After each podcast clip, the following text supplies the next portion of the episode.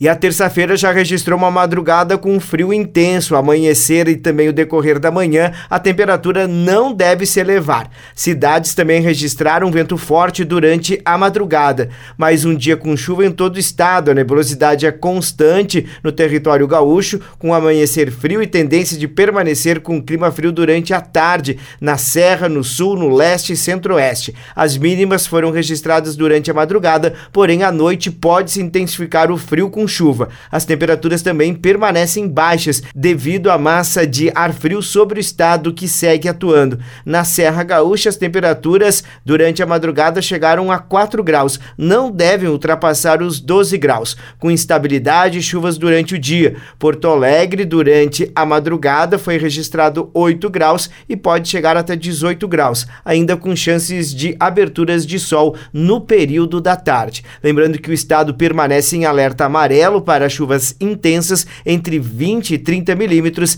até 50 milímetros. Os ventos também podem ser constantes, com risco de queda de energia em localidades mais altas. Da central de conteúdos do Grupo RS Com, o repórter Fábio Carnezella.